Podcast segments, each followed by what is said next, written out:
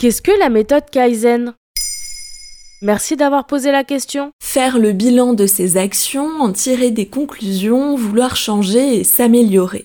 Ces étapes font souvent partie d'une remise en question naturelle pour toute personne. On se lance donc des défis afin de s'améliorer. Valorisée dans nos sociétés contemporaines, l'amélioration est souvent perçue comme un travail dur de longue haleine, imposant également une certaine rigueur. Une méthode en particulier prône l'amélioration en douceur. Elle propose de penser sa productivité autrement. Utilisée dans le milieu de l'entreprise depuis des décennies, elle est devenue un concept populaire du développement personnel basé sur la hiérarchisation des problèmes et l'action concrète. Et que signifie ce terme? Ses origines sont japonaises. Il s'agit de la contraction de deux mots japonais, kai et zen, signifiant respectivement changement et meilleur.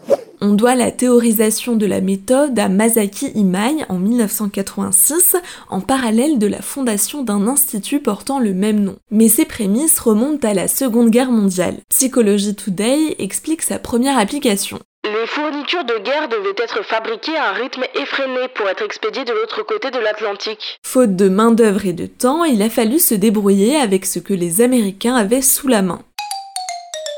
Elle a ensuite été développée dans les entreprises japonaises dans les années 50, notamment chez Toyota, dans un contexte de reconstruction du pays fortement impacté par la guerre. Chez Toyota, la méthode est déployée par l'ingénieur Taishi Ono. On parle même de Toyota Way, basé sur cinq piliers qui proscrivent tout système de production trop rapide et radical.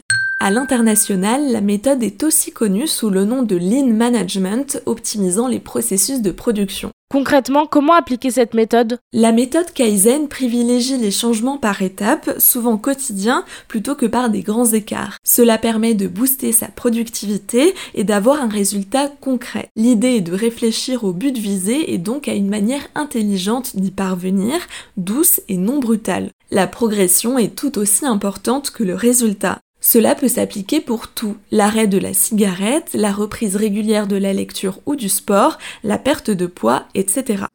Quatre points sont à retenir, illustrés par le cycle PCDA composé de quatre étapes. La première est la planification, la seconde le développement ou phase de réalisation à petite échelle, suivie de l'étape de contrôle afin de vérifier ce qui a été amélioré et ce qu'il reste à faire. Enfin, la phase finale correspond à l'action ou ajustement en fonction des résultats. À vous ensuite de mettre des mots spécifiques dessus selon les résultats recherchés.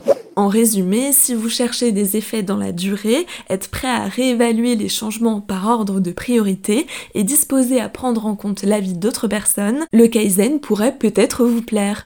Voilà ce qu'est la méthode Kaizen. Maintenant, vous savez, un épisode écrit et réalisé par Pauline Weiss. Ce podcast est disponible sur toutes les plateformes audio. Et si cet épisode vous a plu, n'hésitez pas à laisser des commentaires ou des étoiles sur vos applis de podcast préférés.